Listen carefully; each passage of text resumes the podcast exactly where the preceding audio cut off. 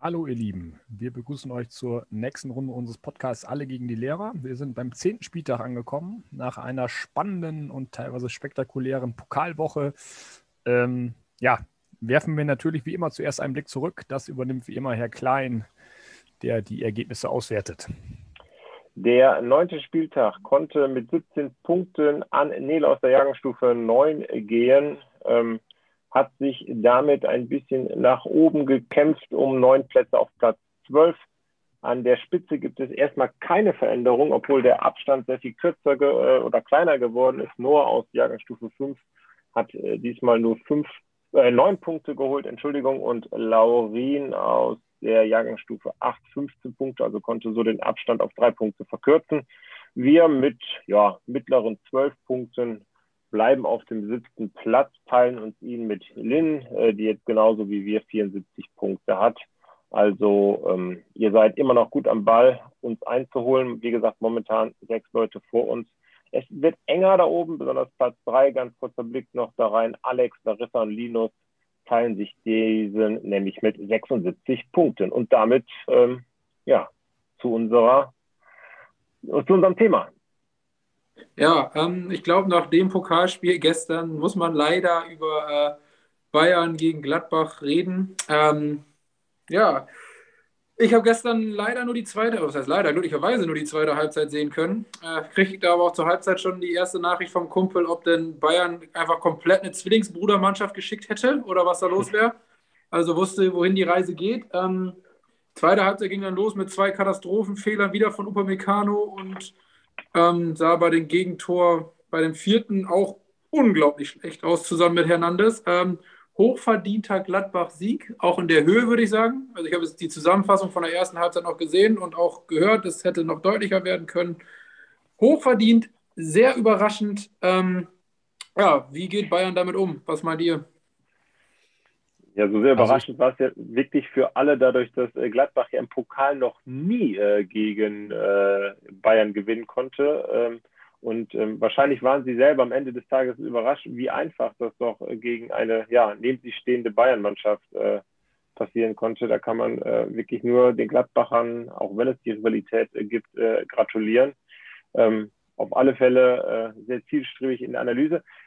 Ich glaube, ähm, dadurch, dass Bayern ja so extrem äh, dominant ist in allen möglichen Wettbewerben, sei es Champions League und auch in der Liga, wird das äh, ja wahrscheinlich eine kleine Un Unachtsamkeit gewesen sein. Und jetzt am Wochenende schlagen sie dann äh, wieder zurück ähm, und lassen sich das nicht nochmal bieten, ähm, so vorgeführt zu werden, beziehungsweise der nächste Gegner heißt ja auch dann Union Berlin, also auch nicht ganz so spielstark wie äh, Gladbach.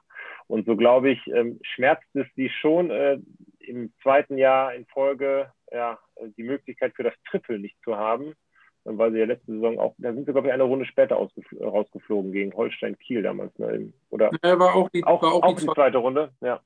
Ja. Genau.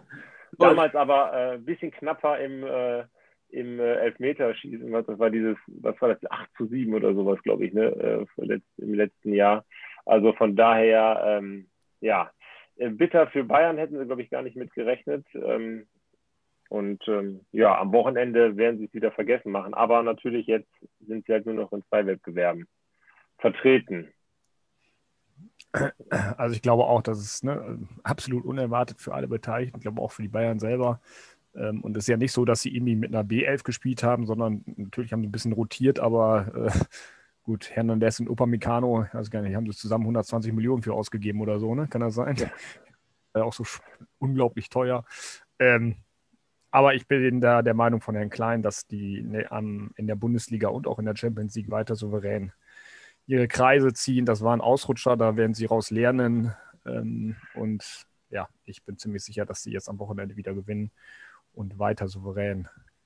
Äh, Wahrscheinlich haben sie diesen, wahrscheinlich haben sie diesen, diese Feier von Hernandez genutzt, äh, dass er jetzt nicht ins Gefängnis muss und äh, vor dem Spielchen schon, äh, ja, das irgendwie gebührend äh, gehoben. Ich weiß es nicht. Ja. Naja. Jedenfalls, ähm, ich muss jetzt auch. Ja, ja bitte. Also ich, ich finde es halt so, so ärgerlich, weil das halt so ein, ist ja immer so ein Do-or-Die-Spiel, Pokal, ne? Und dann da irgendwie so ja, es war halt wirklich ein schwaches Spiel. Ne? Also es lief natürlich für Gladbach auch extrem gut. Gladbach war unglaublich stark, also das kann man auch nicht, äh, nicht kleinreden. Also ähm, so schlecht wie Bayern war, genauso stark war Gladbach. Ähm, ich glaube aber auch, dass dann nebenher halt viel jetzt diese letzten Wochen los war. Also man hat natürlich das mit Hernandez, was du gerade schon angesprochen hast. Dann hat man die äh, Geschichte rund um Kimmich, wo er dann auch in der Mannschaft ist von einigen Leuten, hieß so, ja, soll er doch mal lieber. Ähm, klar kann man das jetzt irgendwie vorschieben. Ich glaube auch nicht, dass das der entscheidende Punkt ist. Ich glaube auch nicht, dass es einen Bruch in der Saison von Bayern gibt, aber man schenkt hier relativ einfachen Titel her. Ähm, ja. Ich weiß nicht, ob man sich da irgendwie schon zu sicher war oder nicht. Und es ist ja nun schon des Öfteren aufgefallen, gegen Gladbach tut man sich immer schwer. Also irgendwie haben die Gladbacher das gegen Bayern extrem gut drauf. Auch erstes Saisonspiel, das 1-1, da war Gladbach eigentlich schon stärker. Ähm, ja, es ist ärgerlich, dass man da dann so den, den Pokal herschenkt. Ähm, Upamecano, klar, war ein Katastrophenspiel. Der Typ ist, glaube ich, 21 oder 22 oder sowas. Also ist jung, das passiert mal, auch wenn er teuer war. Ähm, ich hätte mir gewünscht, wenn man ihn vielleicht schon zur Halbzeit erlöst hätte, dann hätte er da äh, rausgehen können, aber es ging ja dann auch letztendlich, auch als Süde drauf stand, gab es ein Gegentor. Ähm, ja, war nicht optimal, sagen wir es mal so. Könnte es vielleicht auch äh, aber, Grund, Grund ja. sein, dass, äh, dass äh, Nagelsmann ja auch jetzt nicht an der Seitenlinie stand und der Co-Trainer jetzt zum wiederholten Mal und äh, vielleicht da auch nicht so der Spirit übergeht, äh, wie es halt beim, beim ersten Trainer der Fall ist. Ich hätte ihn, ich hätte Nagelsmann zumindest gerne am Platz gesehen, wie er darauf reagiert hätte. Ähm, äh, Topmöller ist ja dann äh, relativ ruhiger Co-Trainer, der hat ja auch sich total zurückgenommen. Der wird ja auch, glaube ich, die ganze Zeit noch von Nagelsmann, hat der quasi auf dem Ohr. Also im Hotelzimmer von Nagelsmann wird wahrscheinlich äh, richtig Radau gewesen sein. Also den hätte ich gerne am Rand gesehen und gewusst, was da in der Kabine passiert.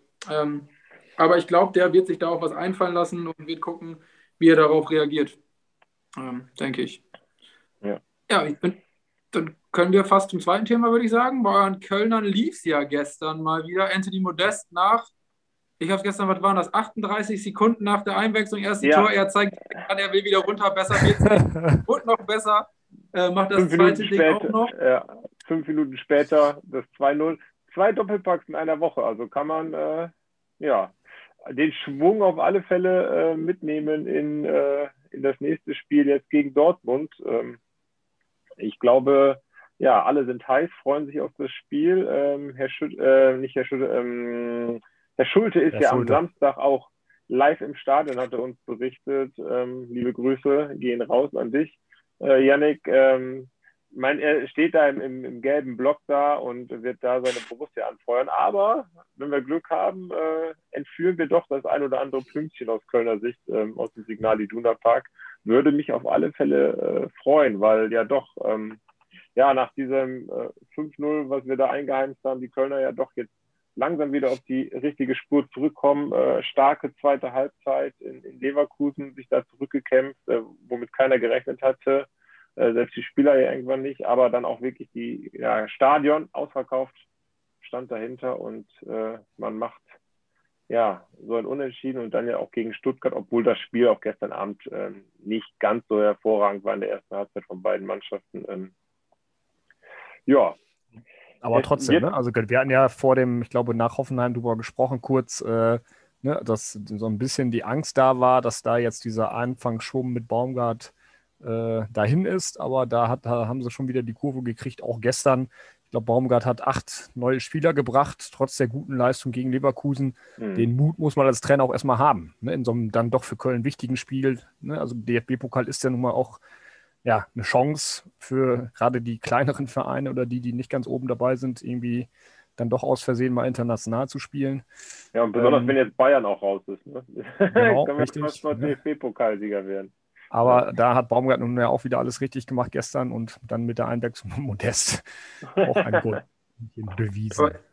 Es war ja ähm, tatsächlich genauso wie wir im letzten Podcast gesagt haben, um uns mal selber ein bisschen zu loben, die Chance, die Köln hat mit vollen Stadion und ähm, ich habe da die zweite Halbzeit auch tatsächlich geguckt, äh, unglaubliche Stimmung im Stadion, auch als die zwei nur noch hinten lagen. Ähm, also das ging auch wirklich auf die Spieler dann auf dem Feld, die haben das angenommen, die haben da mitgearbeitet. Baumgart sowieso am Rand, ne? also der ist ja 90 Minuten richtig wild immer. Äh, was man da wirklich ein bisschen gucken muss, ich glaube, Leverkusen hatte noch vier oder fünf Konterchancen, wo die immer in Überzahl den Konter laufen. Und die kriegen es ja. einfach nicht hin. Also da hat Köln auch Glück gehabt, muss man da auch sagen. Aber ich finde es trotzdem bemerkenswert, äh, wie gut es läuft im Moment bei denen. Ne? Und ähm, deswegen glaube ich persönlich an einen Dortmund-Sieg, aber einen knappen Dortmund-Sieg mit einem sehr hitzigen Spiel insgesamt. So mein Tipp für Samstag. Ich glaube schon, die Dortmunder haben Respekt auch vor Köln, auch vor dem, was, was Steffen Baumgart da macht. Ne? Erling Haaland ist weiter verletzt, das, das, macht bei Dortmund natürlich auch viel aus. Ähm, ja, sodass da was möglich ist. Ich selber tippe, glaube ich, auch auf Dortmund, weil insgesamt die Qualität doch besser ist, auch wenn Haaland nicht dabei ist. Aber gebe zu, ich habe einen Funken Hoffnung, dass wir auch dafür eine Überraschung gut sind. Ja, das zeigt ja auch unser Tipp hier in der Runde. Wir haben uns hinterher auf ein 3 zu 2, also wirklich einen knappen äh, Sieg für Dortmund ähm, darauf einigen können. Aber auch, ne, Haaland fehlt trotzdem viele Tore auf beiden Seiten. Ähm, ja, könnte ein interessantes Spiel werden am Samstag äh, Nachmittag. Ich denke, wenn äh, keine Einwände mehr von euch sind, äh, würde ich eben äh, dann unsere Ergebnisse fürs äh, kommende Wochenende, also schon für morgen Abend, vergesst nicht zu tippen, bekannt geben. Und zwar einmal Hoffenheim gegen Hertha BSC 1 zu 2 Auswärtssieg. Arminia Bielefeld gegen Mainz, ein wiederholter Auswärtssieg für äh, Mainz 2 zu 0. Freiburg gewinnt 3 zu 0 gegen Fürth. Bayern kommt zurück und schlägt Union Berlin 4 zu 1. Äh, Leverkusen und Wolfsburg trennen sich 1 zu 1. Dortmund-Köln, wie gerade eben gehört, endet 3 zu 2. Leipzig gewinnt 1 zu 0 gegen Frankfurt in Frankfurt.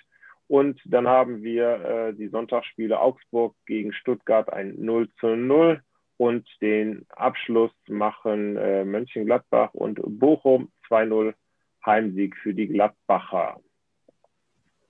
Ja, liebe Schülerinnen und Schüler, das war von uns heute, ein bisschen am Ende der Woche, aber wir wollten den ja, äh, DFB-Pokal noch abwarten und äh, haben auch zu Recht abgewartet, ähm, hoffentlich äh, konnten wir dich ein bisschen trösten, Florian. Und äh, ja, nächstes Jahr habt ihr ja wieder die Möglichkeit dann mit, mitzuspielen. Ihr seid ja automatisch qualifiziert.